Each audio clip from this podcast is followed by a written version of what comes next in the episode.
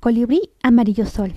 Hola, me llamo Amarillo Sol, y al igual que los otros colibríes que, que, vivimos dentro de tu alma, también soy invisible.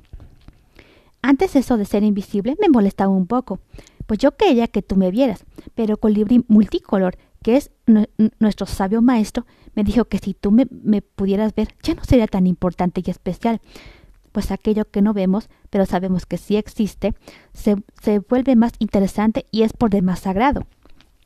Para mí es un placer contarte que me dedico a cuidar tus cuerdas vocales, afinarlas y mantenerlas en buen estado, pues sin ellas no, no podrás cantar, y esa es precisamente mi, mi labor, ayudarte a cantar.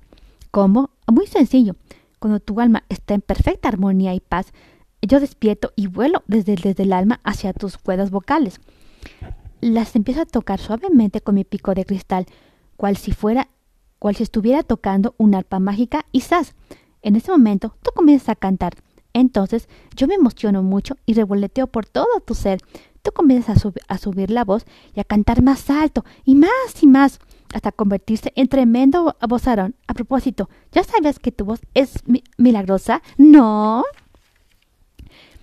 Pues me siento muy feliz contándote que tu voz y mi trabajo los considero lo más hermoso de, del universo. Fíjate que al ayudarte a cantar, no solo tú la pasas estupendamente sintiendo aquella emoción en todo tu ser, sino que también tu, tu voz asciende al cielo cuando, los ángeles te escuchan, sacuden sus alas con, con, alegría. Y esa misma alegría angelical desciende sobre los niños sordomudos, huérfanos o enfermos, tristes o solitarios, llenándolos de consuelo. Por eso, cuando tus deseos de cantar me, despiertan, yo soy el colibrí amarillo sol más veloz del planeta y vuelo a tocar tus cuerdas vocales pensando en todo el bien que, podemos causarle juntos al mundo. Ahora te contaré un, un secretito colibrinesco, pero, pero solo para ti y para mí. A veces me emociono tanto, pero tanto al escucharte cantar que me atrevo a, canturar contigo.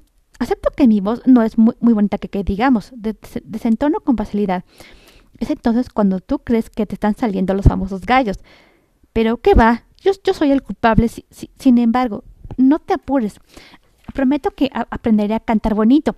Eso sí, un solo, eso sí, un solo favor te pido. Eso sí, un solo favor te pido. No me, no me dejes cantando solo. ¿Cuándo ocurre esto? Cuando, cuando dejas de cantar y no lo haces por pena. Es una, es una lástima. Pues aunque con mis alas inundo, inundo tu, ser, tu ser de luz, de luz musical y tú la apagas al permanecer silencioso y la tierna luz se desvanece de, dentro de ti y, enfrente de mí. mejor anímate. cantemos siempre juntos, en la regadera, en la escuela, en la iglesia, en tu habitación, en la calle, donde tú quieras. Todos los lugares son estupendos para, para canturrear.